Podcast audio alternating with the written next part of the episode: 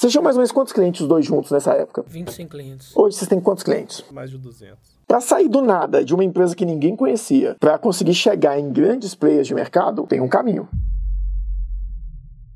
Bem, pessoal, nós vamos começar agora mais um episódio do Café com Estratégia. A gente está no terceiro episódio da série, que a gente está tentando trazer aqui no nosso canal um pouco mais da vida real de consultoria, vida real do empresariado, trazendo o quê? Clientes da Pro Resultado. E hoje não é diferente. Hoje eu estou trazendo novamente aqui, no, nesse caso agora são dois, dois clientes da Pro Resultado que atuam, concorrentes meus no Office 365, então se vocês precisarem de alguém que implanta certas partes, eu recomendo eles, os caras são muito bons, que trabalham com essa parte toda de tecnologia, reestruturação de infraestrutura de empresas, e eu quero contar um pouco da história de como eles começaram, como que eles chegaram no Office, e eu acho que vai ser uma pauta bacana a gente discutir aqui hoje, das vantagens, das diferenças que a gente tem entre as outras plataformas de ferramenta. Você viu falando aqui do Bitrix, do próprio Google, que todo mundo conhece, o Office 365, agora tem uma nova ferramenta que eu conheço há alguns anos, que eles estão trazendo para o mercado também, que pode ser interessante a gente falar aqui um pouco. Então, com vocês, senhor Flávio, senhor Leandro, da Forinfra, uma das maiores empresas de infraestrutura de TI, como, como que vocês, é, sei lá, como que vocês definem a Forinfra para a gente? Eu acho que a gente pode falar de TI, porque TI nunca é um mercado fechado, né? Exatamente. Infraestrutura TI, de TI? Infraestrutura de TI é o nosso maior foco hoje, mas sempre que a gente entende que tem um mercado para a gente atuar, a gente consegue atuar. E hoje, o que, que são os principais mercados que vocês estão assim? Se a gente fosse dividir a Forinfra entre, entre áreas de atuação, implantação, infraestrutura de TI, implantação de Office, vocês consideram? Porque a implantação de vocês é um pouco diferente da nossa, né? Sim. A nossa é processo. A gente determina processos dentro do Office. A gente está preocupado muito mais com a infraestrutura do, do, do, negócio, né? Porque muitas vezes a empresa tem uma infraestrutura ou defasada ou nem tem essa infraestrutura. Então a gente ajuda a empresa a enxergar essa infraestrutura, a, a, a entender como que vai funcionar para ele e se vai funcionar. Porque muitas das vezes a gente apresenta o projeto e ele não acha que não funciona para ele. E a gente tem que começar a galgar aos poucos para ele entender que realmente é uma ferramenta muito útil para ele. Né? E, e, às vezes, de fato, não funciona, né? Tem cara que. Não. Você pensar o, o Office 365 como uma ferramenta, ou Microsoft, né, como eles chamam hoje. Ah, eu quero substituir toda a minha rede interna. E eu tenho teras e teras de arquivos. Trabalho com arquivos extremamente pesados. Por exemplo, sei lá, uma empresa que eu estava implantando há pouco tempo, uma empresa de. Aquela empresa portuguesa, até comentei com vocês que trabalha na área de projetos de sondagem. Uhum. Alguns projetos dos caras têm 100, 200 megas cada projeto que o cara tem que ficar abrindo e fechando. Isso não vai funcionar, tanto não vai funcionar como é, não foi projetado para isso. Exatamente. O SharePoint é um exemplo que a gente está citando aqui por causa de armazenamento de arquivo. Ele foi projetado para te fornecer um limite de espaço e o restante você vai jogar para outro local, que seja um storage on-prime, que seja um, um storage na nuvem ou algo do tipo. Ou até uma rede interna, né? Que às vezes é importante Sim, a empresa. Nós temos um case uh, de um cliente que ele está trabalhando na nuvem, se não me engano, com 78 teras de arquivo. Sim. É um cara de marketing digital que vende vídeos na internet. É um cara que vende vídeos na internet, por acaso. Mas... Acho que já ouvi falar. É tem alguns milhões de clientes, milhares, alguns né? Alguns milhares de clientes, com certeza. Mas esse cara não tem condição nenhuma, Sim. em hipótese nenhuma. Tanto que, Imagina quando nós começamos a atuar lá, ele queria, falar, não, vamos para o Google Drive. Falou, não, você não vai conseguir manipular e nem conseguir trabalhar com... Imagina o marketing subindo e descendo o vídeo toda hora para ficar editando. Não tem, não tem, porquê, não tem como ele fazer isso, porque a gente tem que entender o seguinte, um escritório, um escritório de contabilidade, um escritório de advocacia ou algo do tipo, ele trabalha com vários tipos de arquivo.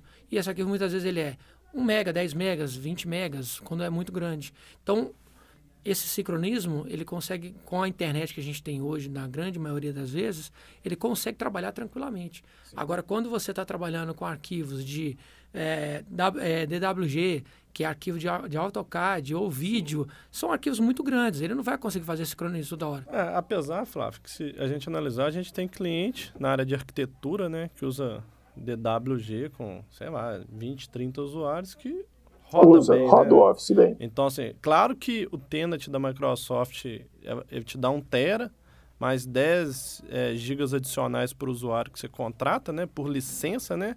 Então, às vezes, ele não, não atende o tamanho de espaço que o cliente precisa. Mas hoje a gente consegue contratar gigas adicionais para um, um SharePoint para poder suprir a necessidade do cliente, né? E esse cliente, lógico, ele paga um, um FII maior, porque além dos 1 tera e, e 300 que ele tem lá, ele precisou de contratar mais 2 teras. Então... Mas você acha que a, o download, aquela agilidade, porque na rede interna, querendo ou não, às vezes ele é mais rápido, né? Uhum. Do que eu depender da internet, eu não dependo de terceiros. É o meu cabeamento, se for um cabeamento bem feito, ou a minha estrutura de, de wireless, que, wireless. É uma, que é uma dor nossa aqui. Bem estruturado, o cara comunica muito rápido. O meu receio nesse caso é o cara começar a ter que fazer download. Por exemplo, se eu pegasse o marketing aqui da ProResultado, sei lá, nosso marketing no começo a gente brincava com HD de 4 teras, resolvia o problema. Depois o HD de 4 teras não, não, não, não resolveu. Não, no começo foi de 2 teras, depois foi de 4. É, o primeiro foi de 2, né? Primeiro de 2, depois foi de 4. Aí depois foi 2 de 4. Aí chegou uma hora que falou: peraí, mas como é que eu vou ficar fazendo download disso aí pelo Office quando eu implantei? Claro, mas, mas se a gente analisar, são vários fatores que a gente tem que, que é, ajustar, né? Um deles é o, o seu Wi-Fi tem que estar tá excelente, sua internet tem que estar tá excelente, tem que ter um faro para a gente ver o que é está trafegando, o que é está entrando, o que é está saindo da rede. É, então, assim, são vários ajustes que tem que ser feitos. Não é só chegar, põe, sobe o SharePoint, sobe lá e sincroniza e, e senta o dedo, não. Porque se você analisar, a tecnologia é muito boa, porque conforme você está trabalhando, ele está questionando sua máquina. Ele só manda para a nuvem depois que você conclui o, o, trabalho. Então você fala, ah, mas tem 30 usuários. Não tem problema ter 30 usuários, porque vai mandar poucos megas, não vai ficar aquele falar assim, pô, 100 mega hoje, 200 mega hoje é barato. Né? Então, você falar de link dedicado, tô nem falando de banda larga, mas você pega um link aí, sei lá, de 200 mega de uma operadora hoje, 800 reais, 900 reais por mês. Então, é um preço dentro para uma empresa que tem 30, 40 funcionários, né? Então, um link desse suporta muito bem isso aí. E tem outros cenários que se a gente analisar, hoje com o híbrido, né? Então, normalmente a empresa tem 30, 40 funcionários, ele tem 20 em loco e tem mais 20 fora. Ou seja, esses 20 fora estão cada um com a sua internet. Não, eu concordo. Então, você tem uma, um, como se diz, um pouquinho de distribuição da internet e a, e a coisa acaba acontecendo com uma certa fluidez. É, eu tenho uma dúvida, eu, Carlos, particularmente, eu me sinto às vezes desconfortável de desenhar o fluxo do cara principalmente clientes que tenham um volume muito grande de dados, 100% no SharePoint. E não volume que tem muito volume em dados. Porque, por exemplo, na Prostat tem um volume absurdo de dados. Só que os, os arquivos que eu movimento são muito pequenos. É arquivo de 10, 20, 30, 40, no máximo 100 megas ali. Quando é 100 megas, é uma apresentação assim, de 80 páginas com alta definição. É uma coisa absurda. O cliente que tem, por exemplo, é, que ele faz gestão do dia a dia dele de arquivos muito grandes. Por exemplo, uma, uma empresa que trabalha com AutoCAD, uma empresa que trabalha com vídeo. Nesses casos eu fico com receio. Isso, mas isso é muitas vezes é monitoramento. E você falou um negócio que é volume de dados. A gente tem que saber volume de dados, a quanti, o quantitativo ou o quanto ele é, é, o quanto que ele é em gigas, em megas. Sim. São coisas diferentes. Porque quando a gente está falando de quantitativo, aí você tem até uma boa prática que a Microsoft recomenda e uma boa prática para a situação de, é, de, de, quantitativo de, de, de, arquivos. Por exemplo, você não pode ultrapassar de 300 mil arquivos. 300 mil? É. Num site. Num site. Ah, num site. Num site. Se você passar de 300 mil de arquivos no site, não é boa prática que a Microsoft recomenda. Aí eu já tenho, eu tenho que revisar. Porque, por exemplo, meu caso, eu tenho o site da Pro Resultado, Sim. que é a equipe Pro Resultado. Dentro da equipe Pro Resultado, eu tenho uma equipe que chama Drive PR, que é onde eu salvo todos os arquivos que estão em desenvolvimento dos clientes. Uhum. Foi desenvolvido, está pronto, eu mudo para o SharePoint do próprio cliente, que é onde ele consegue ter acesso externo, okay. e fica lá. Só que no Drive PR são todos os clientes. Aí você pega 35 clientes ativos hoje. Com diversas. Exatamente. Os inativos, eu começo a devolver arquivo, elimino arquivo com a questão de proteção de dados. Eu tenho algumas práticas que eu já implantei. Mas o cliente ativo está rodando. Você coloca 35 clientes. Cada cliente vão colocar por, por baixo. Vocês pegam a Forinfra. A gente já passou mais que 10 projetos lá dentro. Com certeza. Você pega 350 projetos. Aí você pega arquivo de documentação que veio, que voltou, nota fiscal, essas coisas. Eu não duvido que eu já passei de 350. Então, vamos lá.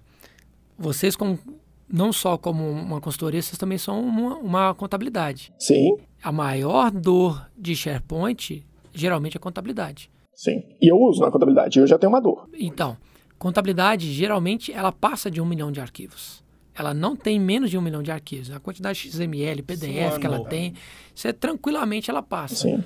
Então, ah, com uma experiência com o tempo e também em contato constante com a Microsoft, a gente entendeu que se você fizer site maior de, com 300, de 300 mil arquivos, você vai ter problema de acesso. E aonde que está só problema de acesso? Sincroniza com o OneDrive, que o OneDrive ele é a ferramenta principal para sincronizar na nuvem. Ah, mas eu não sincronizo, eu utilizo na web. Beleza. A visualização da da web também vai ser mais lenta. Na hora de ler o site vai demorar. Isso aí é um problema. Até um problema que a gente tem, assim, até nas nossas práticas. É, porque eu gosto de fazer um site por departamento. Tem muita empresa que faz um site por empresa. Um site por empresa. Se for um site por empresa, dá pau. É por isso que toda implantação de SharePoint, quando a gente, como a gente sempre está focado na infra, esse é um requisito que a gente foca, tanto nesse requisito como os cara- caracteres de, de, de, de arquivos, para que justamente a gente tenha tranquilidade na infra. O como ele vai fazer isso, por exemplo, eu pego, acabei de citar contabilidade aqui, mas eu já peguei escritório que não tem mais de 30 mil arquivos. Então, por que, que eu vou criar vários sites diferentes? Não, é muito mais prático para ele fazer um sincronismo que ele tem acesso a todas as pastas. É, não, isso é fato. Eu tenho clientes, assim, a gente já discutiu muito isso, né? Sim. Eu, eu sou do time um site por departamento. Eu sou desse time quando eu implanto, às vezes a gente debate, porque às vezes eu chego na parte de processos implantando ali e eles vêm na parte de infraestrutura. Só que eu desenho meus processos para um site por departamento e eles vêm com outro desenho. A gente tem um embate ali, mas até hoje não deu nenhum problema grave, não. Ainda bem que não. É, exatamente. Mas assim, só pra gente dar um passo atrás, que a gente entrou muito na parte de SharePoint, eu queria dar um passo atrás e entender assim. A Forinfra hoje, como produto, a gente fala muito de SharePoint. Sim. Mas um produto é, eu costumo chamar de ecossistema Microsoft. O que, que a gente implanta? Ecossistema. É Teams controlando, depois a gente vai falar disso, Teams controlando SharePoint, SharePoint controlando o OneDrive, as ferramentas por trás daquilo ali, um lists apoiando o SharePoint, tudo aquilo. Vocês fazem esse ecossistema, vocês preparam a empresa para ela poder ter Utilizar esse ecossistema. Justamente. Exato. Vocês preparam a empresa. Agora, por exemplo, o processo, como que ele vai usar o lists, como que ele vai usar o forms, não é a praia de vocês hoje. Aí é onde que a gente indica para o resultado. Exatamente, que é onde divide, né? Justamente, porque o nosso foco, é, contando um pouco da nossa história, lá atrás, há 10 anos atrás, quando a gente, é, a gente já trabalhava no mercado, a gente fazia de tudo um pouco. Eu mexia com, com qualquer tipo de serviço de TI. Então, nós, quando nós criamos a 4Infra, a gente focou completamente em serviço. Então, a gente mantém essa característica para não justamente desviar o foco. Porque, é, querendo ou não, para mim poder criar essa estrutura de mexer com a- o funcionamento da ferramenta, eu preciso ter equipe para apresentar isso ou para treinar o cliente para isso. Então, eu prefiro criar a estrutura, que é algo que também não é simples. Não, eu não faço. Você não faz, né? Ele não, não faz. A gente faz isso e depois ele segue em frente com a parte de a parte de, de, de informação, a parte de, de como criar aquele, aquele a, a funcionalidade em si, né? É, eu falo que hoje eu divido muito porque eu pego assim, o que- a quem me procura, cara, você implanta. Eu implanto na parte de desenhar o processo, criar o processo, definir. Vão ser 5, 6, 10 sites. Como que a gente vai fazer? O que, que vai ser automate? O que, que vai ser processo? O que, que é fluxo? Toda essa parte. Mas, por exemplo, a gente vai ter um cliente, a gente tem dois, né? Pra gente implantar isso junto. Ah, eu quero tirar todos os e-mails da minha ferramenta hoje, que é Google, e passar para dentro da Microsoft. Eu não quero perder meu backup, meu histórico. Aí eu vou chamar a Forinfa que vai resolver para vocês. que é, que é onde exige um, um, um bom planejamento, né? Porque, assim, Exato. pensa que você tem que E migrar talvez o seu até um final de semana, né? Não, Ou mais. vai durante a semana. Você tem que migrar, sei lá, sei lá, 100 contas de e-mails, né? Então tem várias coisas que a gente tem que analisar. Tamanho da caixa, né? É, qual que é a licença que ele tem, se suporta a quantidade de gigas. Então são várias coisas. Depois que faz a implementação do e-mail, criar as regras de retenções, que normalmente ninguém cria, que é onde você vai economizar em caixa de e-mail e, e vai aumentar a velocidade de leitura de suas caixas de e-mails. Então tem algumas otimizações que são largadas de lado. É como se o cara tivesse, ah, migrei, pronto, acabou. Não Ele acha que já vem pronto, né? é, não Não, vem não nada vem. pronto. Então, por exemplo, ah, retenção, depois de dois anos, joga para arquivo morto. Depois de 10 anos, deleta. Aí vai da- do compliance de cada empresa. E para o servidor de arquivos a mesma, a mesma coisa. Imagina você migrar um tera, tirando 40 usuários, 100 usuários lá trabalhando arquivos 1 tera, Sim. migrar para a nuvem sem impactar os caras trabalhando aqui. É, então você tem que sincronizar os dados, depois sincronizar as alterações. Sim. E Como tem que é ser bem planejado, né? Como é que se não planeja certinho? Aí é onde eu falo que o cara vai fazer no final de semana. Exatamente. Mas assim, aí a gente tem a questão só pra gente, senão a gente, o SharePoint é uma pauta muito grande, né? É. a gente tem aqui o, a, a ferramenta implantação ecossistema da Microsoft. O outro produto principal de vocês é o suporte em infraestrutura? Manter a infraestrutura rodando? Sim. Sustentação. Sustentação por completo. A gente, quando a gente fala sustentação por completo, a gente está falando do atendimento ao atendimento básico, daquele atendimento a, onde o, o cliente está com problema de e-mail, o cliente está com problema de a impressora que não imprime, como também a parte mais complexa, que a gente está falando de servidores, de firewall, de uh, um, um, dos produtos que a gente não citou aqui, que é o Exchange, que é um, um produto de excelente qualidade. E, querendo ou não, ele é um, um produto complexo, que precisa realmente de pessoas com, com, com capacidade técnica para poder analisar os problemas que ocorrem, que parece não, mas Exchange dá, dá problema. Exchange dá um problema de não recebimento, ou você tem um spam, ou você tem algo, algo do tipo, que realmente eu preciso de uma pessoa capaz para analisar o que está acontecendo para poder fazer. Porque a maioria das empresas ela vem da cultura do estou contratando um, uma hospedagemzinha ali que eu pago 20 reais, eu coloco o meu site e coloco o meu e-mail. Exatamente. Tanto Tenho que, 10, 15 contas de e-mail que isso. eu comecei, não preciso preocupar. E quando a gente está falando de, de Office 365, muda um pouco essa questão. Muda bastante essa questão. Então, por isso que o Leandro está falando do planejamento de saber quais as contas que eu estou adquirindo tudo. Então, é necessário a gente ter esse, essa, esse pessoal capacitado para poder fazer mexer com essas ferramentas. É, e eu sinto, eu como empresário, no começo, você sabe muito bem que eu sou curioso, é, é o meu perfil. No começo eu achava que eu dava conta de resolver tudo. Eu configurava as contas da Microsoft, eu configurava o e-mail, eu configurava o servidor. Talvez você não sabia o tamanho da ferramenta que você estava mexendo. Exato, não só o tamanho da ferramenta, mas chega uma hora que não dá mais. Por exemplo, hoje a gente já está falando aqui, eu preciso que vocês venham aqui resolver para mim o problema de internet urgente. Pô, configurei a rede, configurei porque eu gosto. Ah, eu criei a estrutura de rede, seleciono equipamento, coloco aqui para rodar, configuro as máquinas. Só que vai chegando uma hora que o tempo do empresário do, ou da equipe dele interna parado por causa de um planejamento mal feito, não vale a pena. Não vale a pena. Então, eu acho que isso é uma coisa que a gente precisa explorar. Tem uma história na internet que ela é até famosa. Ela é famosa não pela história, mas acho que é famosa pela lorota que a pessoa contou. Que a história entra ela não, eu fui analisar todos os computadores, o cara ligava o computador, demorava em torno de 35 minutos para ligar o computador. Meu Deus do céu.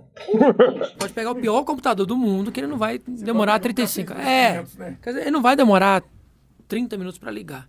Porém, se a gente parar para perceber. A gente é, voltando aqui para a infraestrutura de redes ou de wireless, se realmente você tiver uma wireless que não esteja em bom funcionamento, uma rede que não esteja em bom funcionamento, você está perdendo o tempo do seu, do seu, funcionário. Exemplo simples.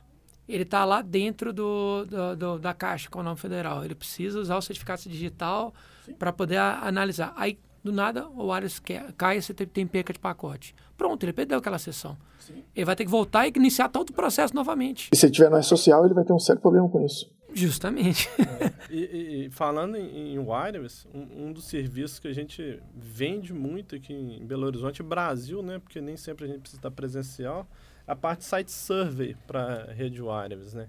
Então, faz todo um mapa de calor, faz toda uma análise dos equipamentos, conforme a densidade de usuários, o tráfego de dados, para projetar uma rede wireless bem feita, bem estruturada, que não vai gerar problema.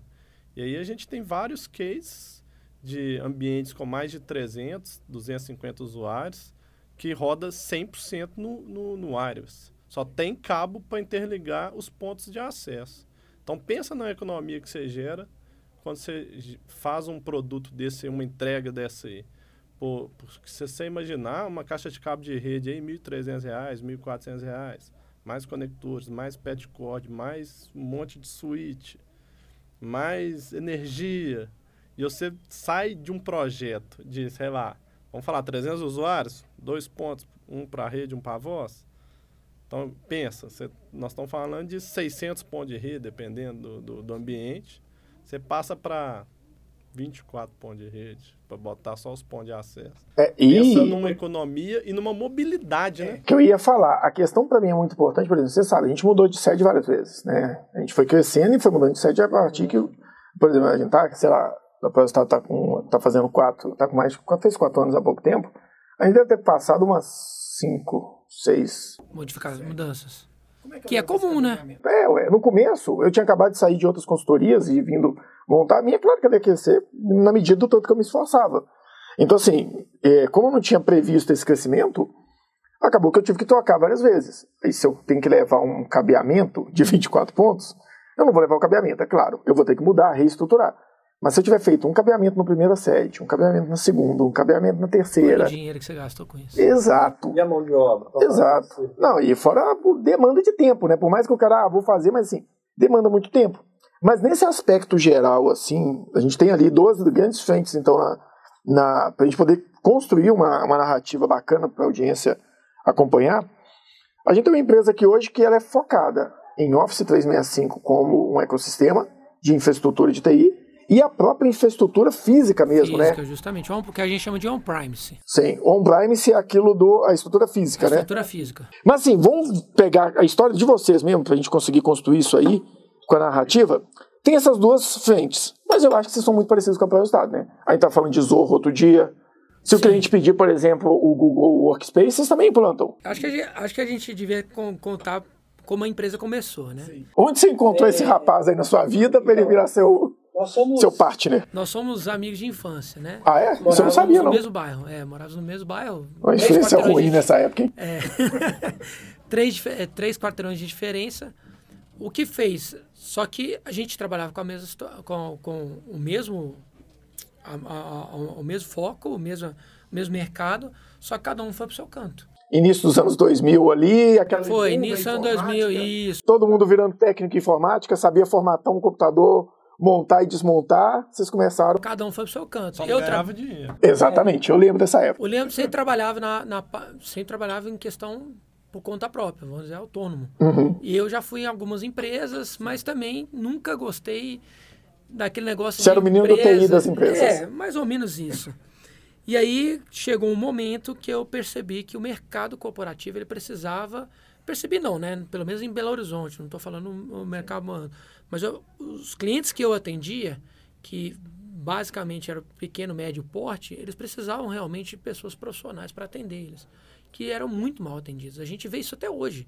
A gente pega alguns clientes que, assim, é absurdo do jeito. Eu- outro dia eu escutei um áudio de uma pessoa que tem lá seus, seus, sei lá, 10 mil clientes e falou, que é uma, uma empresa de software, falou que não precisava de Faro, que é muito complexo o Faro.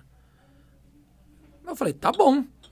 Hoje um dos principais, um dos, dos principais ferramentas para você manter uma segurança de uma empresa da internet é um firewall e ele fala que não precisa de firewall. Então, assim, a gente vê claramente que ele é muito mal atendido. Então, eu percebi isso e aí o Leandro também, ele estava com a empresa dele e eu estava com a minha empresa. Eu chamei o Leandro para a gente fazer uma empresa de atendimento focado inteiramente em serviço e não focado em fazer uma venda de computador. tudo. Tanto que hoje a gente não vende. Hoje, se o cliente quiser comprar, eu falo assim, ó, compra aqui, aqui e ali. Te passa esse focado completamente em serviço. Isso foi quando? Isso foi em no- 10 anos atrás, 2014. Vai fazer 10 anos agora. Que aí vocês pararam e falaram, vamos montar uma empresa de serviço voltado para infraestrutura de TI de outras empresas, outras- focado no B2B. mercado B2B mesmo. B2B total, B2B. É, na verdade foi é, em 2014, no início de 2014 eu estava trabalhando sozinho e, e o Flávio também já estava sozinho, né, Flávio? tava sozinho. Já estava sem sócio também. E aí, no, seis meses depois, a gente meio que consolidou um- uma sociedade novamente. Assim, era uma sociedade meio que assim definida, ó. Eu tenho, eu entro aqui com meus clientes, você entra com o seu. Se der errado, cada um sai com, Com o seu, tá seu. tudo certo. A gente vai se ajudando É, aqui vamos se vamos ajudando vai aqui, acontecer. dividindo a despesa aqui. Pergunta que eu Nós sempre vejo vamos fazer. é, oficialmente não. coisa que eu vejo muita gente fazer, e assim, outro dia eu tava conversando, eu tô conversando com umas, umas mé- médicas, assim, ah, são da área de psicoterapia, e elas chegaram pra mim e falaram, cara, nós vamos montar um consultório.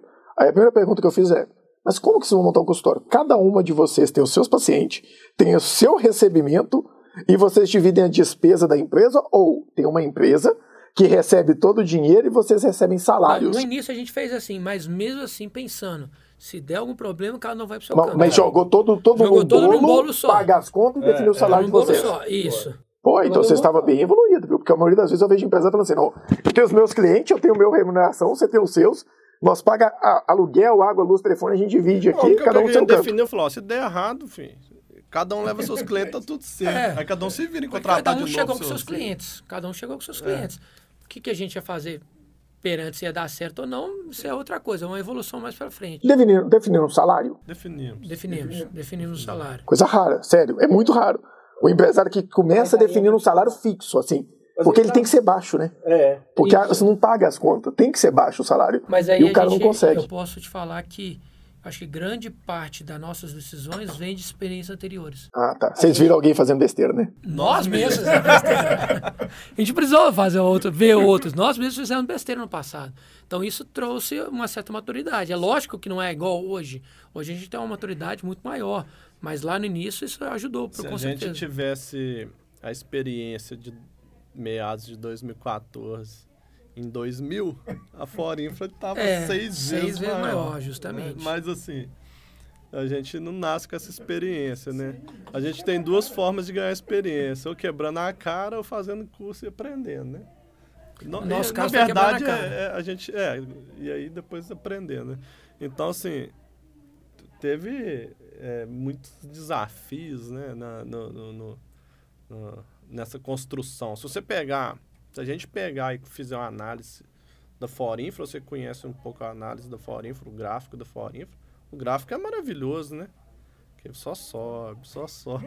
Aí tem hora que eu fico até com medo, falo, gente, esse trem só sobe. Que dia que vai cair? Eu não tô pronto pra isso, né? É, eu ainda- então, é, é, até às vezes eu fico preocupado, "Ah, esse trem não tem empresa que só cresce. Então, uma Sim. hora é, é, tem que dar uma estabilizada teoricamente. Sim, e tem que ter uma hora que vai- ela não caia drasticamente. Ponto bom lá na Forinfa é que eu acho que assim, a gente sempre. A gente apoia vocês há muito tempo, né, como consultoria. E quando a gente chegou lá, tinha uma coisa que era muito clara. Vocês tinham definido o que era um salário, vocês tinham definido que o dinheiro era da empresa.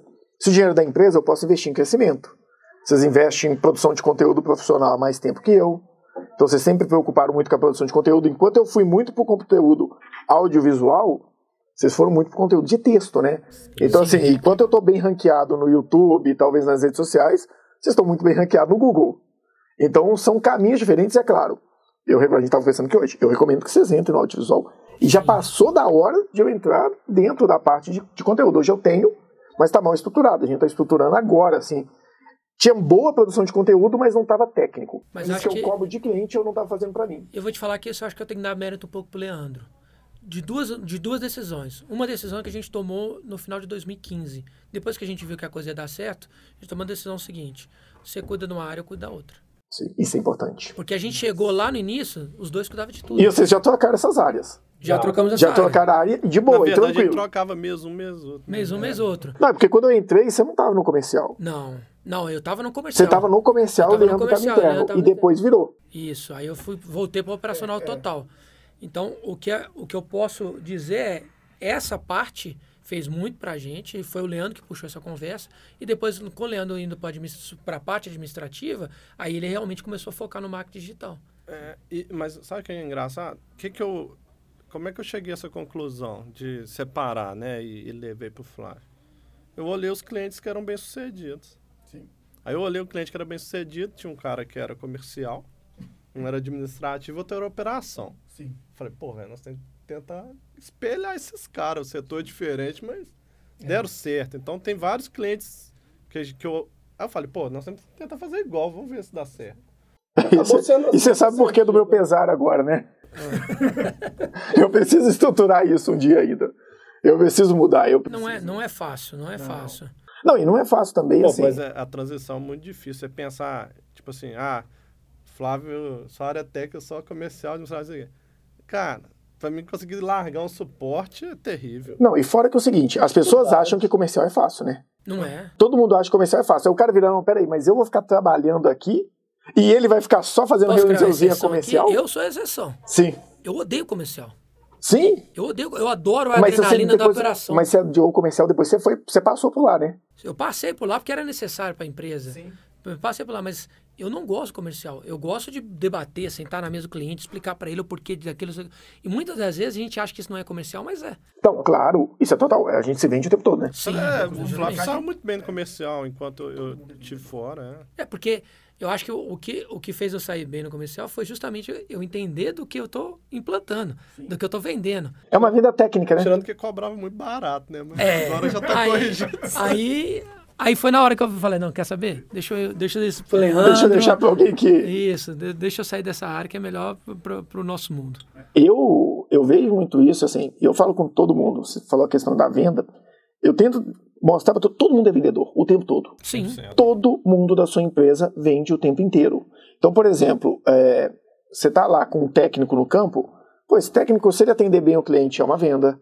Se o cliente se sentir é, com que o cara está preocupado com o problema dele, querendo resolver o problema dele, é uma venda, porque esse cara vai retornar. Então, tudo é venda o tempo inteiro. Uma, sentar para discutir de forma técnica é venda. Eu tenho uma venda que eu fiz agora para um órgão público que foi exatamente assim. Eu não, hora nenhuma eu sentei lá e falei o seguinte: é, como que eu vou resolver o seu problema? Ou vendendo a minha qualificação técnica, a qualificação técnica da minha equipe. O que, que eu fiz? Entrei lá dentro, entendi a dificuldade deles, e mostrei um caminho para resolver. Uma discussão completamente técnica. Na hora que chegou lá no final da discussão técnica, eles olharam para mim e falaram: Eu preciso de uma proposta sua. E a gente entrou na questão de inegibilidade, de licitação por causa de qualificação técnica, tudo aquilo. Mas eu fui lá para resolver o problema dele. E na hora que eu fui mostrando de forma técnica, ele se sentiu seguro. O que eu costumo brincar, o maior sucesso de uma apresentação comercial é no final o cliente olhar para você e falar: e aí, como é que então eu faço para ter uma proposta sua? É. Porque você não ofereceu nada para ele, você conversou com ele de forma técnica, pontual. E é claro, não precisa ser técnico demais, mas um técnico alinhado com o conhecimento do cliente. E ele foi tendo a percepção que aquilo ali de fato tinha sentido, ele mesmo te pede, eu quero uma proposta e sua. Sabe que coisa incrível? Assim, essa semana teve um cliente até da empresa chilena, né? Peruano, chileno? É, agora peruano. Eu, eu, faço confusão com Peru e Chile. Fodeu, porque eu tenho um cliente no Chile. É. Aí, aí, ele foi lá no escritório. Tem que te indicar um trabalho com ele. Ele ligou, tipo, na sexta-feira. Falou. À tarde. À tarde. Tipo, uma hora da tarde. Falou, cara, tô procurando empresa de TI. Eu posso ir três horas? Aí o Roberto, nosso comercial, falou, claro. Ué, por que não, né? Quer tomar um café com a gente, é um prazer te receber. E ele veio. Essa é parte boa de estar localizado na parte central. E aí, no final da reunião, realmente aconteceu isso. Ele falou, e aí, como, como é que eu recebo uma proposta? E aí ele fez um comentário que eu achei muito surreal. Ele falou assim, tô aqui tem dois, três dias, não consegui marcar nenhuma reunião presencial, porque hoje tudo é meeting e tudo é por telefone e ninguém quis me receber. Vocês foram os únicos me, que me receberam. E aí eu falei, caramba, cara, como é que alguém não pode querer receber um cliente? Não dá para encaixar a agenda, né? Você não, a agenda não é 100% ocupada. Sim, tem, tem, que ter alguém que pode atender o cara, alguém né? Alguém que pode atender, se eu não tiver, o Roberto não tiver, o Flávio e outras pessoas dentro da empresa poderiam fazer isso. Então, se você pensar, você não, não poder ir lá no cliente, conversar tete a tete, né, que a gente fala, olho no olho, pô, só ficar no ar-condicionado é mole, né? É, exatamente. E é um ponto que eu digo muito que eu sou, eu sou um pouco desculpa nessa parte. E vocês percebem, né? A gente vai lá.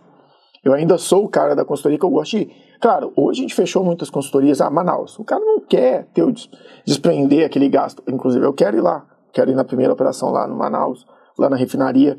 Eu quero poder ir na primeira. Eu já fui na operação de um cliente nosso de importação em São Paulo. Eu, eu acho que o tete a tete ainda. Ele é necessário. Ele é necessário. E ele tem um controle da, da, da situação que para mim é muito importante. Por exemplo, se você pega uma reunião tete a tete, eu sei o cara que está prestando atenção em mim. Eu sei o cara que está divagando e que eu acho que ele está com uma dúvida que eu posso virar para ele e falar: me explica isso aqui para eu poder ver como é que eu encaixo isso na sua operação. Sim. Não precisa ser uma arguição, me explica o que eu acabei de fazer. Não. Me explica isso aqui, mas na sua operação agora, para a gente ver se eu estou entendendo o seu caso. Aí você busca o cara, você domina um pouco mais a audiência ali. No online hoje, as pessoas não querem ligar a câmera. E se liga muitas das errado, vezes, Exatamente. você não sabe se a atenção dele está 100% no, Exato. no Meet. E você coloca 90% da sua tela, tá na sua apresentação que você está compartilhando. Ficou só as carinhas ali do lado.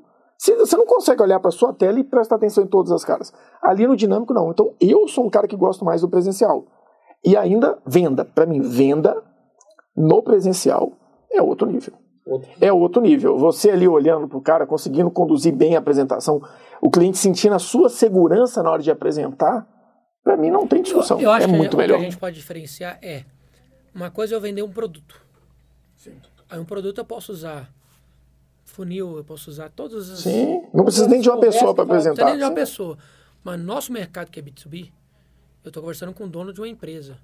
E muitas das vezes, eu já, nós já conversamos diversas vezes, eu tenho certeza, algumas reuniões, a gente tem certeza absoluta que a gente só ganhou o cliente. Não é porque a gente não tinha concorrência, concorrência não. Eu tenho, eu lembro claramente de um dos clientes que a gente chegou, o concorrente nosso estava saindo de dentro da empresa. A gente viu, a gente atravessou junto com eles. O que fez a diferença nossa?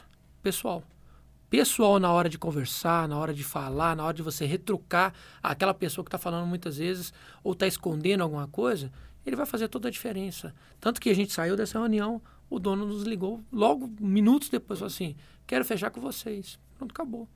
Ele não precisou ficar analisando preço e tudo mais. Não, ele falou assim, não, quero fechar com vocês. Justamente devido à reunião presencial que a gente teve. O tipo de reunião. E tem coisas assim, a gente não entrar tanto, voltar à história de vocês, mas tem muita coisa no comercial que acho que as pessoas ainda não perceberam, que são extremamente relevantes. A reunião presencial é muito relevante, é muito relevante sua argumentação, é muito relevante sua estrutura de venda. E às vezes eu até falei com aquele cliente, aquela cliente que vocês me indicaram de importação, outro dia eu estava comentando com ela, falei, olha, ela pediu para fazer uma análise comercial de vendas. Eu falei, tem uma análise comercial que quase ninguém repara, que é o seguinte, às vezes você vê quantos clientes, ah, entraram 100 clientes, a minha conversão foi 50. Beleza, tem 50% de conversão. Mas quando esses 50 aqui já estava vendido? Não importava se a reunião fosse online, presencial, outra coisa, já vendeu. Você não tem. E tem uma parte disso aqui, meu amigo, que não faz diferença nenhuma, não é performance sua. Sim. Na realidade, talvez de 100, você só tinha 80 para converter, porque os outros 20 já estava vendido. Já tava. E os 30, na realidade, então você tem uma conversão de 30 em 80, não é 50%. Então, quando você começa a ter o tete a tete, um online, o presencial, ou o seu fluxo de venda é muito bem definido, igual você falou de funil, se o meu funil é bem definido, talvez o cara que vai comprar antes, ele clica ali e compra, ou ele fala com pré-venda e já fecha o contrato ali imediatamente, seu número fica melhor. Mas comercial é uma pauta muito ampla, acho que a gente É. tem muita pauta, assim, a gente pode marcar outras Mas reuniões. só um outras- detalhe do comercial que eu falo, você, você citou agora, que eu acho que é de extrema importância, que acho que isso reflete muito no nosso, no, no- no nosso dia a dia hoje, é com relação aos colaboradores. Os colaboradores realmente eles são uma venda à parte. E eles tinham que entender isso.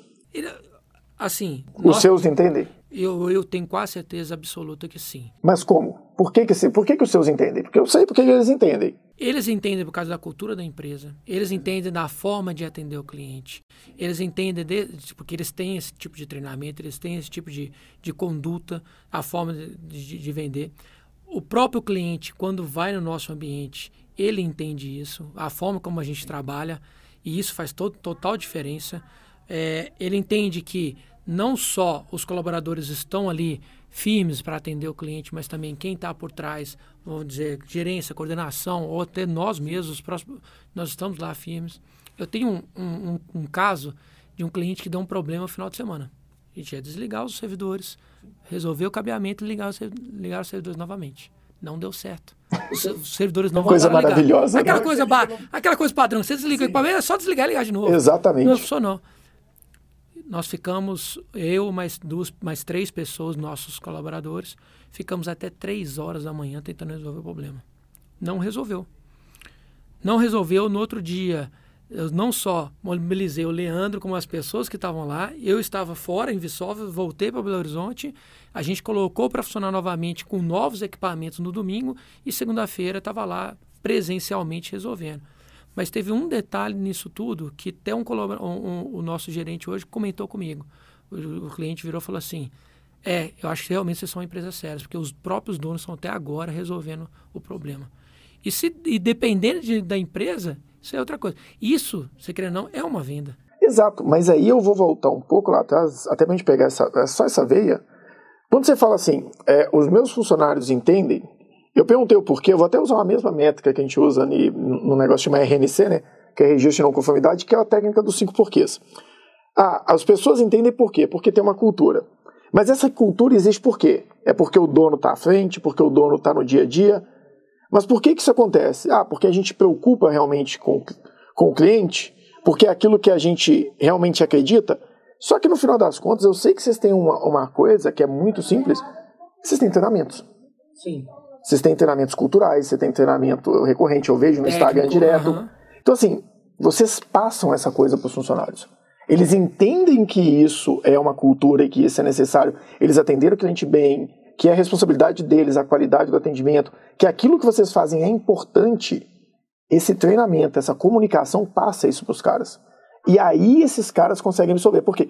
Não basta eu querer que o meu, meu- o meu vendedor, que o meu funcionário faça isso. Não basta eu querer que o funcionário perceba que é importante a presença dele no cliente. Eu preciso fazer com que, além dele perceber isso, eu, eu tenho uma ação ativa de fomentar isso nesse cara. Eu quero que ele perceba, mas o que, que eu fiz por isso?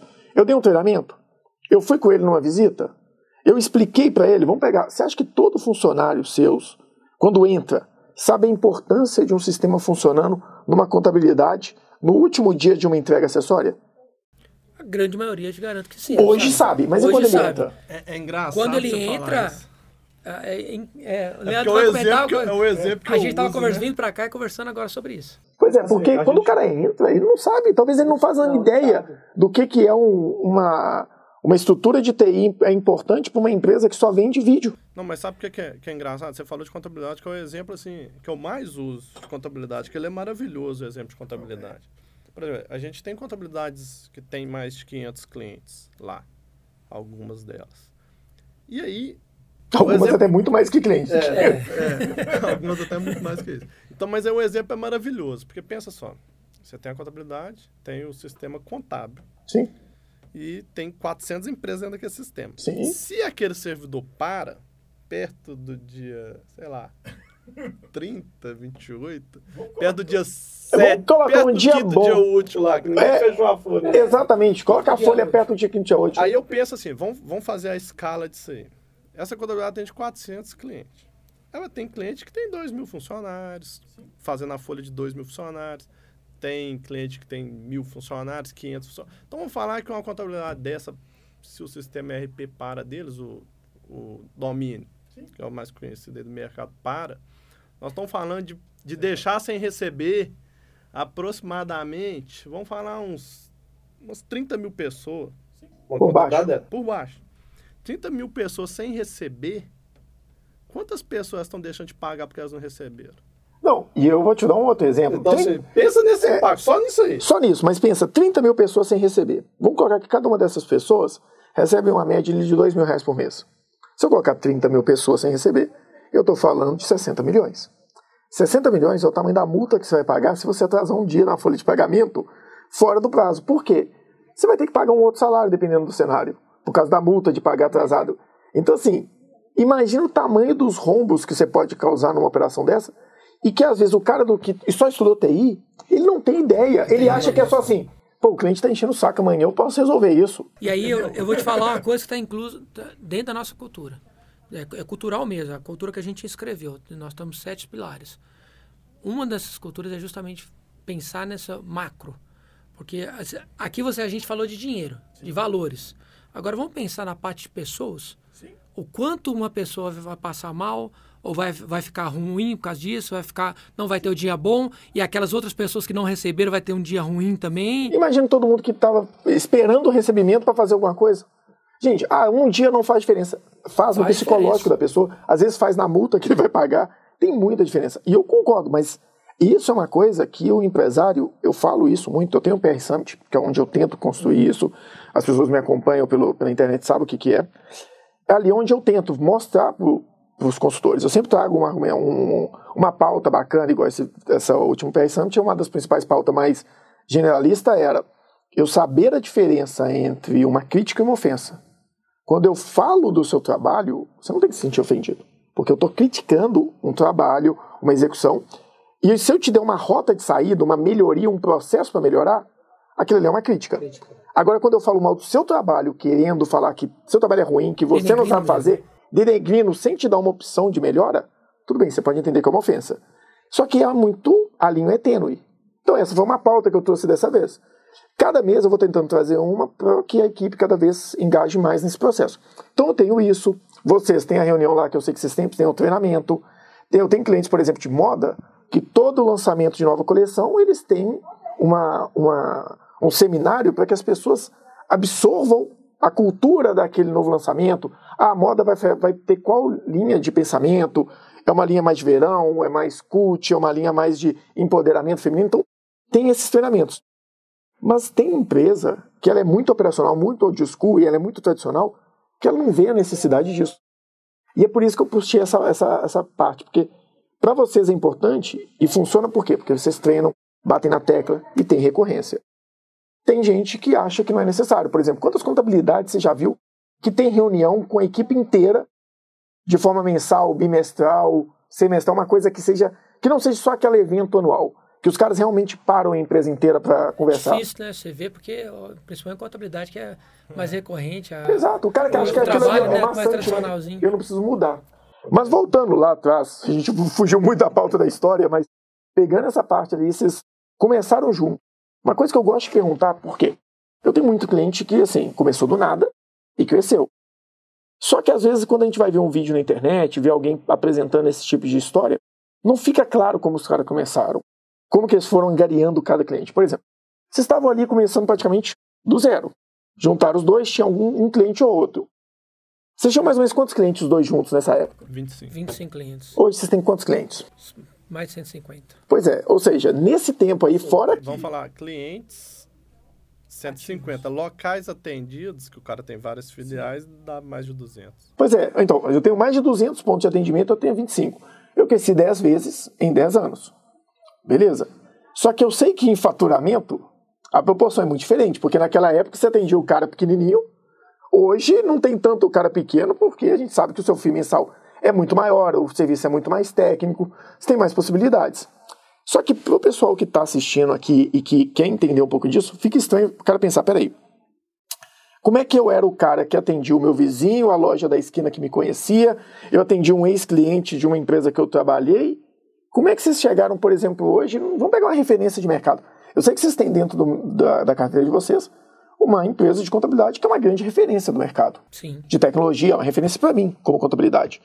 Então, para sair do nada de uma empresa que ninguém conhecia, para conseguir chegar em grandes players de mercado, tem um caminho. Como é que foi esse caminho?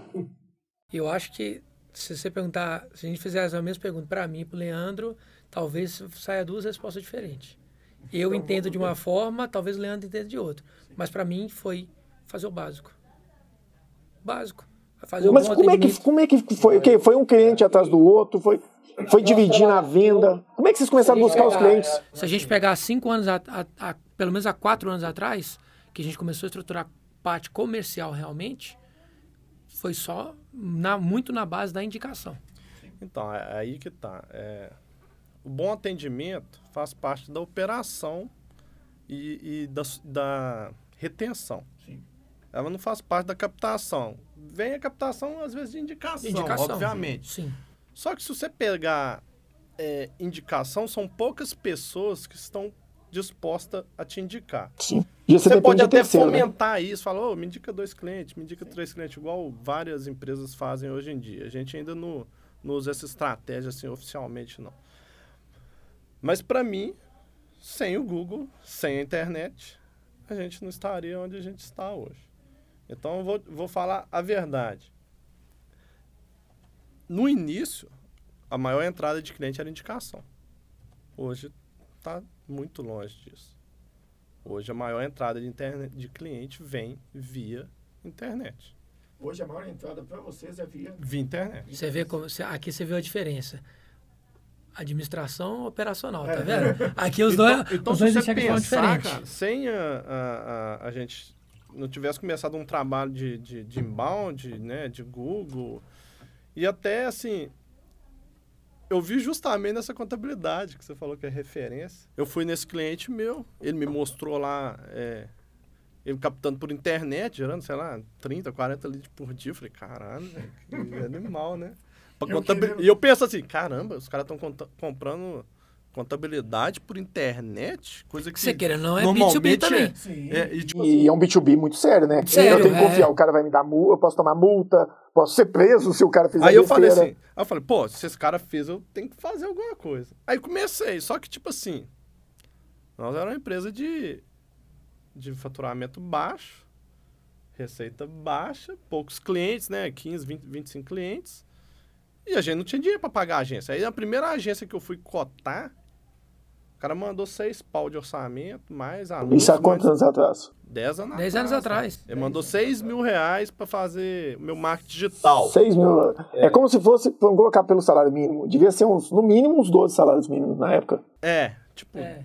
Se fosse cobrar ho- hoje, seria 12 mil, Eu sei que 12 era uma mil, 15 mil grana. reais. Eu não ganhava nem perto disso. Aí eu falei assim, caralho, velho, 6 mil reais. Aí eu falei, pô, Flávio, você não conhece ninguém. Aí eu falei, pô, tem um amigo meu que estudou comigo, sei lá onde ele arrumou. Não, crossfit, é porque é crossfiteiro. que faz site, faz lá da Fumec, não sei o que lá. Falei, ah, então manda esse cara pra cá. Aí ele fez um site pra nós e tal. E, e aí, beleza, fez o site. Falei, bom, beleza, e agora? aí eu comecei a estudar, cara. tipo, tenho na CNPJ. internet mesmo, que eu não É tinha negócio. 6 mil pra pagar o cara. Eu tenho CNPJ, e agora? O que eu faço? E aí, cara, a gente foi fazendo inbound. Aí eu fui no evento lá em, em Florianópolis, da RD Station e tal. Fomos dois anos seguidos. Foi o primeiro ano, depois eu levei o Flávio. Aí eu falei, ah, cara, vamos tentar fazer isso aqui. E tipo assim, cara, eh, os caras me cobrou, tipo, mil reais fazer quatro, quatro textinhos. Pô, mas aí, cara, eu comecei a fazer aquilo. Como eu tava sozinho, pô, ranqueava rapidão. Ninguém de TI fazia. Ninguém fazia esse texto. Aí, tipo assim, ranqueava rapidão, com quatro textinhos idiota lá. E, putz. aí começou a entrar ali, tipo, na internet. Falar, ah, esse trem funciona. E aí a gente começou a aumentar e foi fazendo mais. Aí te- chega a época que às vezes você tá tão na correria que você desliga um pouquinho dessa parte. Aí uma, uma vez ficou tipo uns seis meses sem fazer texto, depois você volta. Aí depois. Tudo nisso aí, na verdade, é constância. É isso que eu ia falar. Se você tiver constância nisso aí, amigão, ninguém segura. E é o desafio aí, ó. Pode entrar e pesquisar consultoria em TI em Belo Horizonte, é, empresa de TI em BH, é, site server em BH. Se eu não tiver na primeira página aqui, eu vou pagar seu almoço lá no porcão. Escolhe o termo aí. Ele vai pagar o almoço no porcão porque ele tem os vouchers de lá. Mas tô pagando. Mas, é, mas é fato, a gente sabe. Outro dia, uma grande empresa referência no mercado te procurou, você até chamou pra gente fazer o, o projeto junto lá. Você até me indicou o pessoal da, da locadora de carro gigante lá. O que acontece? Isso eu acho que é muito importante a gente falar esse ponto, porque muito provavelmente no começo vocês não tinham tanto cliente entrando. Vocês faziam texto e Todo entrava. mês, né? É, e não entrava cliente todo mês, entrava. Hoje a gente olhando para trás falando ranqueou rapidão, mas deve ter demorado o quê? Seis meses, É. fazendo um texto atrás do outro e ninguém entrando. e você lá Além do que não texto. tinha essa constância. A gente Exatamente. não tinha, a gente não tinha E poder aquisitivo para manter essa constância. Não, eu fiquei Isso- dois anos fazendo vídeo, Quando a gente. gente foi fazer o planejamento, qual que era a meta, você lembra? Ah, De recorrência? de- a, a meta de crescimento? De recorrência. De crescimento. É. A gente, eu lembro da gente ter colocado. Teve um ano que a gente colocou. Esse ano. Não, desse ano você fez com o Rafael. 10%, né? É, 10% de crescimento. É, de Sim. recorrência. Sim. Mas aí eu falei, cara, 10% é difícil? É difícil. Não é difícil? Sim, ué, Aí dependendo. eu falei com ela, cara, não dá pra ficar em 10, vamos pra 30. Pô, mas 30, cara, triplicou Aí eu fiquei meta. doido. Leandro, na hora que o Leandro falou, eu fiquei doido. Aí eu falei com o Rafael, cara, não vou mirar embaixo não, nós vamos mirar em cima. 30%, tá batido. Antes do final, antes do meio do ano, Então praticamente. nós temos que dobrar a meta. Exatamente. É, vocês vão quase dobrar de tamanho, dependendo. Se, se bobear, dependendo, vocês vão dobrar de tamanho em um ano. É, No máximo em dois anos vai estar. do- É, vocês vão dobrar de tamanho. Isso que eu acho que é, que é válido trazer pessoal, porque o que eu gosto de trazer nessa história, por exemplo, eu trouxe aqui o pessoal da Agrofert, que foi o primeiro episódio. O cara falando, hoje o cara tem uma loja, uma revenda agrícola que vende muito acima da casa das dezenas de milhões de reais lá por ano. E fica aquela coisa, mas como é que o cara começou do zero e hoje está com essa revenda em quatro anos? Aí ele explica, pô Carlos, eu comprava os insumos agrícolas, colocava no estacionamento da pousada. Aí, como é que você chegou na cidade? Não, aluguei uma, uma um quarto na pousada. Ah, mas você alugou como? Não, aluguei um mês inteiro, dois meses, três meses, e eu pedi para colocar os insumos no, no, na garagem. E aí? Aí eu pegava e ia bater carro todo dia na porta da fazenda. Exato. E foi consistente. Todo dia ele acordava, 5 horas da manhã eu tô de pé, 5 e meia eu estava pronto para sair, 6 horas eu estava na porta da primeira fazenda. Por quê? O fazendeiro, ele quer estar tá no campo. Ele sai de casa cedo. Então tinha que estar tá lá cedo. O cara Sim. foi consistente. Eu trouxe o pessoal da Porão dos Quadros, que é o episódio que sai hoje, inclusive. Ele foi mostrando, não, cara, no começo eu, ele vende muito pela internet. Aí eu vendi um quadro, eu estava no marketplace, aí eu fui montei um site. Quando eu montei o site, eu comecei a direcionar o público para lá. Aí eu entendi que começou a vender, eu comecei a investir mais. Só que no começo, aquele investimento que você faz retorna muito pouco. Então, eu vendia dois, três insumos por mês. Lá, eu vendia cinco, seis quadros por semana. Hoje, o cara vende 124 por dia, eu acho. Vocês, no começo, produzia, produzia texto, entrava um, dois clientes por mês. Eu fiquei quase dois anos fazendo vídeo na internet e entrou três clientes em dois anos, porque não era consistente. Mas, na hora que eu comecei a ser consistente todo mês a postar vídeo, o canal cresceu, entrou os grandes players que a gente falou, é refinaria de petróleo, é empresa que tem investimento internacional, é coisas que são maiores. Então eu acho que é muito importante a gente bater nessa tecla. O que fez vocês crescerem foi a consistência, do trabalho bem trabalho, feito.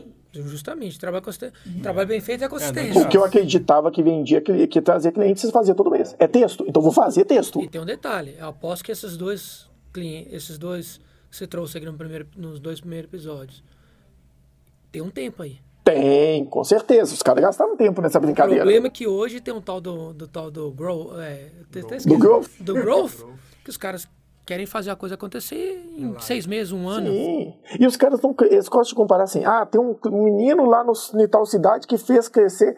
Ah, pega esses meninos famosos, o, o rapaz lá que eu esqueci o nome dele, que é complicado pra caramba da internet, que ganhou a, a, a Lamborghini lá, tem o Fitness. Mas esses caras passaram um ano inteiro dentro de um quarto, produ produzindo conteúdo, estudando direto ali. E o que o cara, claro, se você tem uma empresa, você gasta duas horas por dia no comercial, você vai ter um, um retorno. Se você gasta uma hora por dia no comercial, você tem um retorno. Se você for gastar duas, três horas por semana, você vai ter outro retorno. Agora, se você parar todos os dias e ficar 10 horas do dia consistente procurando aquilo ali, você vai ter um retorno muito maior. Então, é tempo e você pode otimizar o tempo? Pode, se você dedicar muito mais tempo num espaço, num espaço temporal muito mais curto. Só que o dia a dia do empresário não permite isso. Como é que, ah tá, beleza, o Leandro vai ficar só fazendo texto e só produzindo. Mas naquela época eu tenho certeza que o Leandro estava na operação também. Tava. Tinha mais um, o Leandro estava na operação. Não tem como produzir texto todo dia. Se eu não posso fazer uma coisa muito é, incisiva e dar um gás muito absurdo no momento atual, vai demorar mais. Mas se você for consistente, você vai ter resultado. Uma hora vai chegar. Vai chegar, não tem jeito. E isso que eu gosto de trazer aqui no, no canal, que é o seguinte: foi consistência, né? Foi muita consistência e foi texto.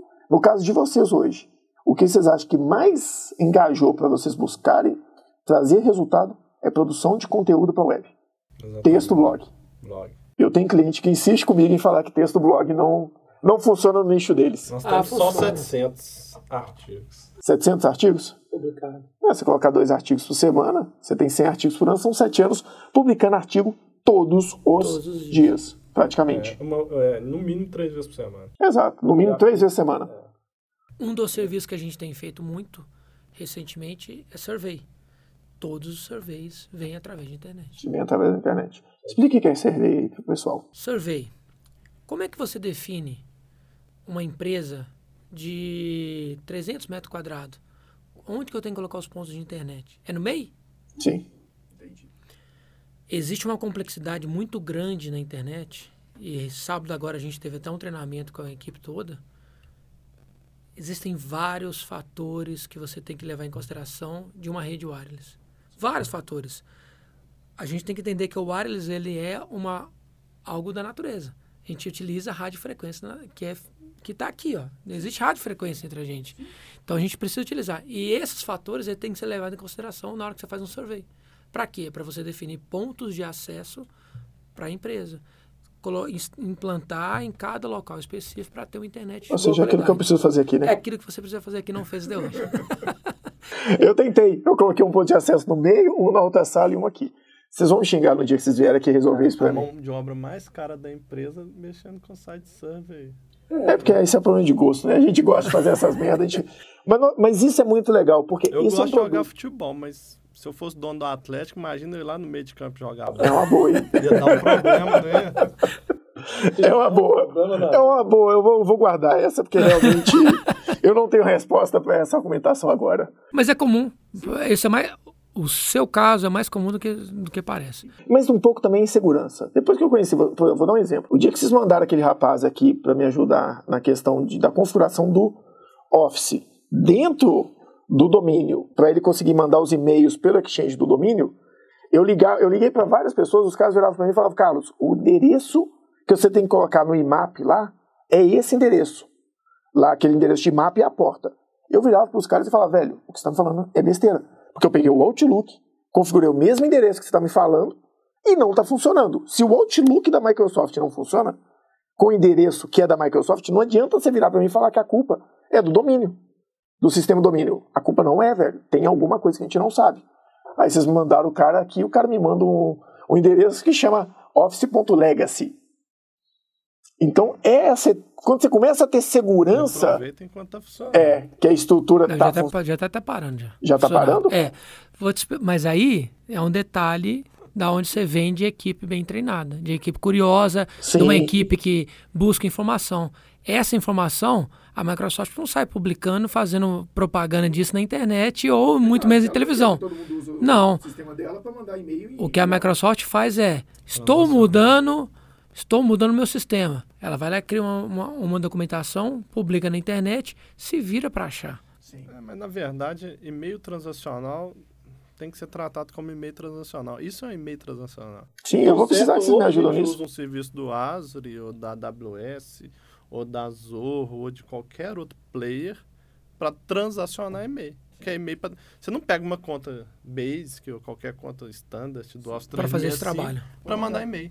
Não é o certo. Exato. E fora todo que mundo faz. é, todo mundo faz, e eu sei que também isso tem impacto, porque se você pega o e-mail marketing e usa para isso, você corre o risco de jogar seu e-mail numa caixa de spam, de Sim. repente ele vai para uma lista negra.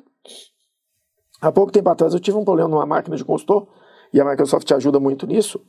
Começou a me dar um alerta que o consultor estava mandando, sei lá, acho que era quase dois mil e-mail por dia. E ele estava travando a cada duas horas. Aí eu olhei lá, peguei a lista, você consegue ter aquela listagem de todos os e-mails enviados. Eu olhei e falei, velho, sua máquina está com problema, vou mudar sua senha, a gente vai formatar e resolver o problema. Resolveu. Só que, olha o risco que eu corri do meu e-mail, exato, e meu ambiente todo começar a ir para spam. Você mandar uma proposta, não chegar. Exatamente. Se mandar uma nota fiscal e não chegar. Exato. E aí você começa. A nota fiscal você ainda lembra de cobrar. E a proposta que o cara não recebe? E, o, e, os- e aquela. Perdeu a oportunidade. E aquela comunicação que você começa a estar no meio da reunião, manda um e-mail pro cara, que não manda por e-mail, aí você manda, não chega. Você vira, não abre sua caixa spam. Não, no Outlook não, deve estar no spam lá do site. Aí vai lá, volta para a caixa de entrada, agora informa aí que eu não sou spam. Aí começa, isso é um problema. Isso gera um desconforto que atrapalha uma venda, atrapalha o dia a dia. E as pessoas não veem esse valor no TI. Isso, para mim, é uma coisa importante que eu acho que vocês vendem muito bem. O TI é muito mais do que um computadorzinho ligado aqui com duas telas, formatar uma máquina. TI, infraestrutura de TI, eu estou falando de toda a parte de tecnologia e comunicação da tecnologia dentro da minha Ele é, empresa externa. parte estra- ele é uma parte extremamente importante para a estratégia da empresa. né? O TI é muito mais que o sobrinho, né? Exatamente, não é meu sobrinho que vai fazer isso. Isso aí eu sou o sobrinho, né? O problema é que eu sou o meu sobrinho. É, Mas isso é, é um ponto relevante, eu acho que as pessoas não, não conseguem ver isso de forma clara. E lá a gente realmente tem esse diferencial. Mas até pegando ali para a gente poder partir para o final, por causa do, do horário de vocês, a gente vai marcar uma outra com mais tempo, vocês vão chegar mais cedo também. É, a gente vai marcar de manhã para você conseguir. Chega de manhã e vai embora à tarde. É, Porque aqui conversa não falta. Vai ter, Exato. é, vídeo pro resto do ano. Exatamente, é bom que vocês soltam no canal de vocês também. Mas tem uma, uma coisa que eu queria passar, que é realmente essa parte da história, de como vocês cresceram, que eu acho que é bem interessante. Assim, isso ficou claro, foi muito conteúdo. Dá para todo mundo ter uma- entender a diferença, gente. Texto é marketing. Não adianta você achar que seu. né, Ah, o, o dono da empresa não vai procurar um texto sobre survey, não vai procurar um texto sobre, sobre segurança, mas talvez o cara do TI dele vai. A secretária. Secretário, talvez alguém vai. Comprador. Exato. Alguém vai procurar. E o cara não procura CV, ele vai procurar como distribuir Minha rede. minha rede wireless, como im- implementar. E se for um texto bem feito, ele vai chegar no seu canal, no seu site, no que for. Ele entrou ali uma vez, viu um conteúdo legal. Entrou duas, viu um conteúdo legal. Na terceira, talvez ele vai te procurar. Depois começa a seguir ele. Exatamente. Então, assim, as coisas começam a buscar o cara. Então, acho que marketing digital, através de conteúdo, foi o segredo do negócio de vocês, garantindo um bom atendimento. Sim, com certeza. E assim, pra gente poder caminhar pro final, assim, acho que não vai dar pra gente evoluir tanto na questão de cases, essas coisas, mas eu queria que vocês trouxessem pra gente aqui. A gente falou muito de Office, a gente falou muito dessa parte. O que, que vocês consideram como princípios básicos ali? Vou dar um exemplo de uma coisa que é um risco que eu acho que todo mundo corre. O cara usa o Office ou usa o Google e acha que está seguro.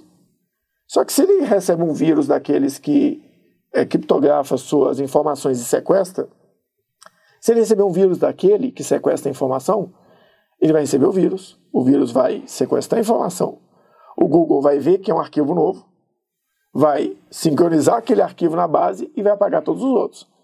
Ah, eu consigo resgatar um por um. Se você abrir e resgatar cada um dos arquivos de cada uma das pastas. É, mas você deu esse exemplo. Tem outros, né? Se o cara encerra sua conta da Microsoft. Pois é, meu seu Deus. do céu. tenant inteiro. Eu nem quero, nem quero E pensar que isso é possível. Não, mas é. Inclusive a própria Microsoft, vou, vou citar um caso. Teve um cliente que a licença dele estava na licença de degustação da Microsoft. Passou os 60 dias, a Microsoft, o que ela fez? Excluiu, excluiu todos os dados do SharePoint. Porque não tinha licença para SharePoint. Pois é, é isso que eu ia querer E aí tratar. o backup salvou ele. E a Microsoft falou, não, hein, mas é seu, cara. Não tem nada a ver Se com isso, você né? não tinha backup, problema é seu. Inclusive, tem o contrato da Microsoft, ela fala que ela não faz backup dos seus dados. Tá escrito Ela no trabalha com versionamento, mas isso não é backup. Sim, e isso é um ponto que eu queria entender com vocês. O que, que vocês acham que são. Pensa, vamos pensar ali no cenário geral. Pensando também muito do canal é Microsoft, muita gente busca, eu acho que é um caminho interessante, mas no geral, o que, que vocês acham que são políticas essenciais para uma infra- infraestrutura de TI? Se a gente for falar assim, agora a gente vai criar conteúdo, porque a base do canal é trazer conteúdo. A gente falou de história, a gente falou aqui de SharePoint, a gente falou muito, mas se fosse de forma técnica, consultoria gratuita mesmo para a Se eu galera. estivesse montando uma empresa. É, não, eu falo assim, ia- é- quais seriam os pilares? É, os pilares de segurança que eu acho que toda empresa deveria ter. De forma assim, sem comercial, nada do tipo, é de forma pontual técnica. Essa eu vou O deixar que, pro Flávio, é. essa é moleza. o que, que vocês consideram como essencial, velho? Se você tem 5 ou 10 pessoas na sua empresa, 10 ou 300, o que, que você tem que se preocupar? Eu vou usar uma frase que o Leandro costuma utilizar. A gente está muitas vezes em reunião comercial, querendo vender um contrato, algo do tipo. E uma das coisas que geralmente as empresas falam, não, mas eu não preciso do backup. Não, eu falo assim, contrato o backup, mas não me contrata. Backup é essencial para tudo, para qualquer situação. Se a gente for falar de segurança, backup é o primeiro patamar, não tenha dúvida. Depois a gente vai seguir para os patamares necessários. Uma boa senha, autenticador de dois fatores, você ter praticidade de ter ah, uma coordenação de ativar e desativar os, os usuários na hora que realmente está utilizando ou não, Cofre de senha, cofre de senha. Isso é Firewall. essencial. Firewall, endpoint, que faz a parte de segurança, um EDR hoje que Traduz isso aí. O endpoint e a segurança ele faz o quê? Então, se você pegar um endpoint, ele vai fazer a parte de segurança como se fosse um antivírus, né? Então, em cada máquina vai ter um instalado, em cada servidor vai ter um instalado. Só que já tem os endpoints que vêm com mais tecnologias, né? Que, que tem usa é, listas de, de prevenção do, de, desses vírus que eles chamam de zero day, né? E consegue detectar, às vezes, um vírus que ainda não é conhecido, né? Por, por ter códigos maliciosos nele. Então, é, é importante você ter esses antivírus, configurar tanto em servidor como na máquina, né? Tudo a, a, habilitado todas as seguranças que ele tiver. É, a parte de backup, cara, é o principal. Backup, backup, backup, backup. Esse você tem que ter. Você não precisa ter o cara do TI, mas o backup você tem que ter. É. Se você não quiser o cara do TI igual nós aqui, cara, compra o backup. Sim. Esse é o mínimo que você E tem que configura ter. bem feito, né? Porque não É, adianta só pode você comprar uma ferramenta e é, não verificar não se tá utilizar. Você, você não vai fazer uma restauração para entender se ele realmente está funcionando. É. E, e- Você não vai fazer uma conferência, porque backup não é só simplesmente configurar e deixar lá rodando. Você tem que ter a conferência diária disso. softwares originais, licenciados, né? Tanto Microsoft, CAD, Adobe, tudo original. Que o cara fala, ah, eu vou instalar um crack aqui, vou resolver o BO aqui. Você acha que aquele crack ele não está coletando nenhuma informação sua? Você acha que aquele, aquele crack ali Alguém é de graça? O cara abençoado te- fala assim, não, vou, Vou te vou te ajudar. ajudar a cometer um crime de É. graça. Mas não vai. Só porque eu sou legal, né? Só porque eu sou legal. Então pode ter certeza que, que em algum momento ativa um vírus ali, ativa algum problema e, e- ou está coletando informação da sua rede, coletando senhas, né? É, políticas de troca de senha, é, política de TI, Autenticação de dois fatores. autenticação de dois fatores. né? Então isso tudo é importante você fazer. Por exemplo, todo mundo tem Office 365, mas grande parte não habilita. o- Autenticação de dois fatores, sim. Bom que agora uh, os tenants novos obrigam, Obrigam o cara a né? fazer. Mas tem uns que vão lá e ainda vai lá na... É, você tem que ir lá.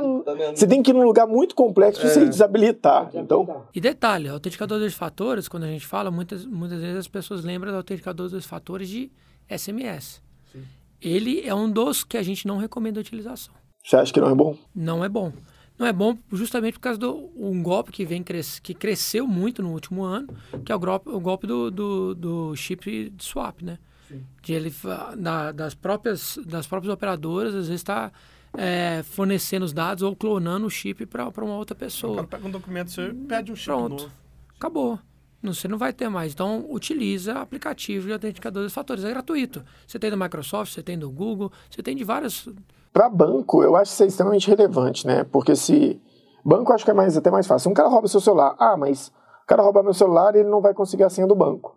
Beleza, mas se ele tirar o seu chip, colocar em outro aparelho e ver pelo seu celular só o número da sua conta bancária, ele consegue cadastrar sua conta bancária, errar a senha três vezes, pedir uma nova senha e ela vai chegar no, no SMS. Seu chip está liberado, você não usa PIN, você não usa nada. Não, eu vou mais a fundo você. Você tem autenticação através do seu e-mail. Ah, mas eu não tenho acesso ao e-mail. Beleza, mas o seu e-mail é autenticador dos fatores de SMS. Exatamente. Aí ele vai lá e recupera seu e-mail, que pede o banco para recuperação através do seu e-mail, que ele entra no seu banco. Exatamente. Os, e os caras têm tempo para procurar isso, né? Lógico que tem. Então, assim, antivírus, igual você falou, endpoint também, né? Sim. Antivírus, backup, backup, backup, backup, backup. backup, backup. Sempre muito importante. Firewall, Faro, com certeza. O Faro, se, se a gente colocar em forma é, simples, o Faro é o, o cara da portaria da festa. Ele que vai definir quem entra e quem sai. E para não falar que eu tô querendo vender alguma coisa, o último caso é a consultoria de TI. Ou não, né? Tem gente que prefere começar pela consultoria, né? começar. Igual, tipo assim, você vai construir uma casa, às vezes é melhor você ter um arquiteto, né? Pode ser que seja Tem mais gente que interessante. constrói e depois chama um arquiteto. Aí, Para consertar o talvez erro. ele gastou muito dinheiro sem precisar, né? É, e eu acho que o cara de TI, eu acho que assim como a consultoria, às vezes eu falo com o cliente, olha, eu acho que é mais importante você ter uma estrutura, você começar a vender, gerar um negócio, depois você contrata a consultoria. Mas às vezes o cara quer a consultoria para fazer o plano de negócio. No caso de vocês é o mesmo. É melhor você ter uma estrutura de TI segura do que você ter uma equipe te dando suporte de TI se você Sim. não tem segurança. Mas talvez a melhor forma de você implantar essa estrutura segura e eficiente é começando com uma equipe de TI. Então, assim, pode ser interna, pode ser externa, mas eu recomendo os caras que são bons mesmo. Isso aí eu não tenho o que reclamar. Já resolveram muito problema meu aqui. Olha que eu sou teimoso pra cacete. Eu, eu estive no, no outro podcast e, e aí eu falei nessa parte de, de wireless, né? Aí quando eu falei, pô, e aí o cara pode fazer um ambiente sem problema? Ele falou, pois é, eu mudei de empresa tem dois anos, nós gastamos uma fortuna com cabeamento e nós nunca ligamos um cabo. Sim. Olha a grana que ele perdeu por falta de orientação. Não, vou te dar um exemplo. Na prova estado, nenhum computador funciona com cabo de rede. Nenhum computador tem entrada de rede mais. Todos são, você sabe, conhece o modelo, e um tem mais entrada de rede aí. Como é que imagina o cara começa a. Bom, beleza, vou fazer todo o caminhamento da minha empresa, mas ele começa a comprar computador que não tem entrada de cabo de rede mais. Aí vai ter que começar a comprar adaptador. E isso virou comum, principalmente para notebook. É, e eu acho assim, pelo menos a minha visão, acho que até a minha visão é sempre a mesma, acho que investimento em TI, investimento em infraestrutura e investimento em tecnologia não é despesa. Por exemplo, eu estou com um consultor aqui, eu quero chamar ele para a sala de reunião, ele pega o notebook dele, a gente está lá e começa a resolver. Eu vou na contabilidade, quero chamar alguém para a sala de reunião, todo mundo vai usar notebook. Enquanto eu tiver viabilidade nisso, vai usar. Por quê? Ah, o cara vai para a sala de reunião, ah, o certificado digital da minha máquina.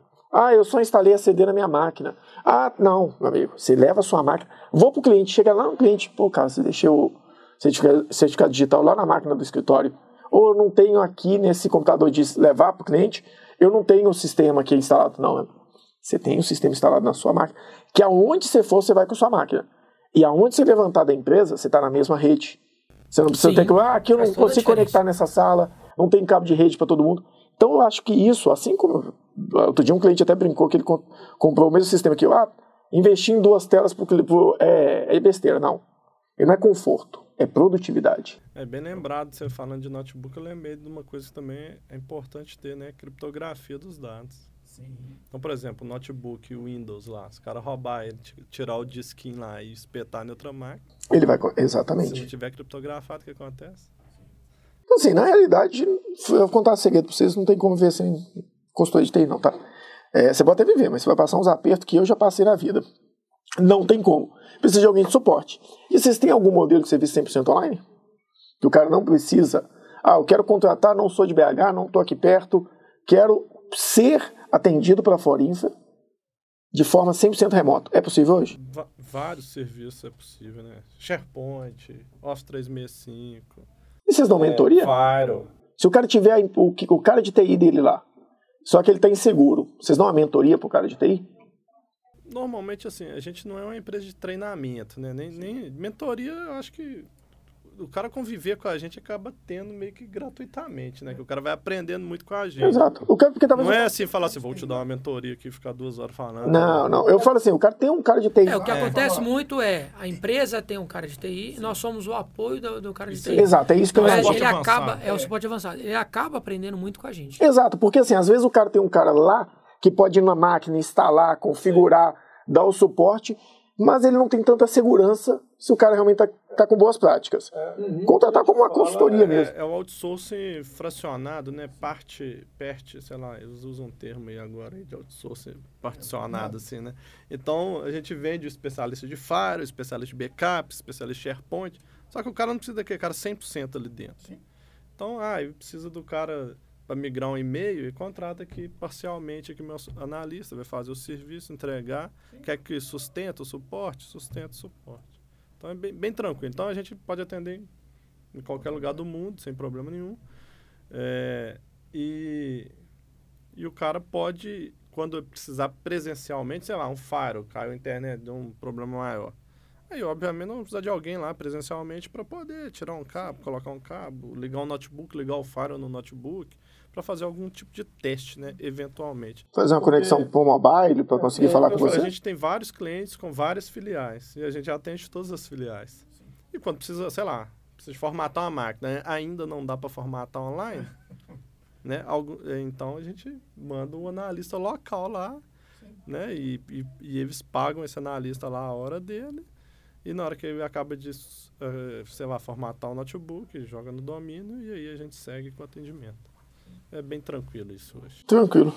E, senhores, algum recado que você quer dar no final? Algum ponto que vocês acham que faltou falar? Alguma coisa que vocês acham importante? Só não esqueça do backup. Foca no backup. É, é, isso é importante, né? Que o backup, igual o SharePoint, é clássico. Cara. O cara fala, não, tô na nuvem, não preciso de backup. Mentira, cara. Você tem que ter o backup. Se o cara deletar seus dados lá do SharePoint, deletar o site inteiro do SharePoint, excluir sua conta de SharePoint, adeus, se você não tiver um backup.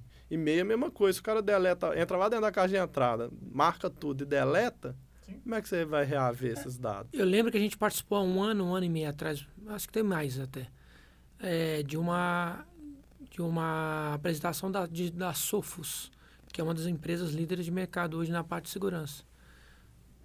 O estudo dela é que 80% das empresas que estão em cloud não tem segurança. O recado final é, foca no recado, backup, né? Foca no backup, que é... Você é vai garantido, precisar, né? É garantido. A gente tem muita história perante a falta de backup, o que, o que provocou. Eu prefiro nem falar para a pessoa não ficar triste. Backup é tipo capacete. Compra um bom, por mais que você não queira usar. Mas a ideia é essa, é trazer a realidade aqui do dia a dia das empresas para vocês aqui, contar um pouco das histórias dos nossos clientes e tentar trazer algum conteúdo mais técnico. Primeiro, a gente trouxe muita questão comercial, vendas, o crescimento, como começou a empresa. No segundo episódio, que vocês devem ter visto aí, a gente falou muito de marketing digital, estrutura de vendas online. Hoje, a gente está trazendo aqui muita parte de tecnologia e também do marketing digital como ferramenta de vendas, que é uma pauta muito importante. E a gente vai continuar trazendo conteúdo nesse sentido. Gostou? Sabe, já sabe o recado? Dá o like, assina o sininho, se inscreve no canal, comenta o que você gostou. Não gostou? Comenta aqui embaixo, escreve o que você achou, fala mal da gente, mas pelo menos dá um recado para a gente poder tentar melhorar. E como sempre, a gente vai ficando por aqui, trazendo muita planejamento, gestão e, como sempre, muita, muita contabilidade estratégica. E aproveitando, né, é, queria agradecer a, a Pro Resultado pela consultoria, que, ah, que ajudou é bom, bastante.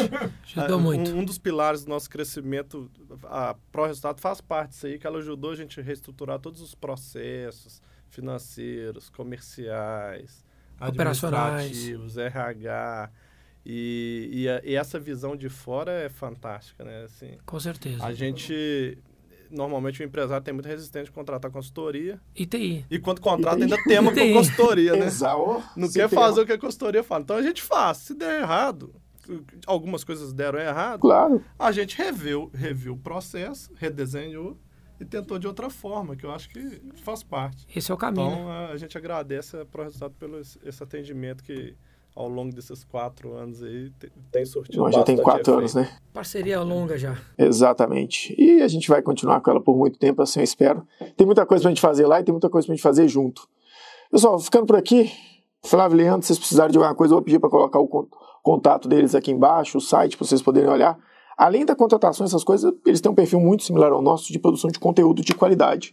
Então entra lá, dá uma lida nos conteúdos, que eles são muito bons mesmo, e tem muita coisa de office lá bacana também, SharePoint principalmente. A gente faz vídeo, eles fazem texto, ah, daqui a pouco a gente começa a trocar, vai ter um pouco mais de texto no nosso site, e lá eu tenho certeza que eles vão começar a fazer vídeo também. Com certeza. Pessoal, muito obrigado. Obrigado, valeu. E até a próxima. Falou.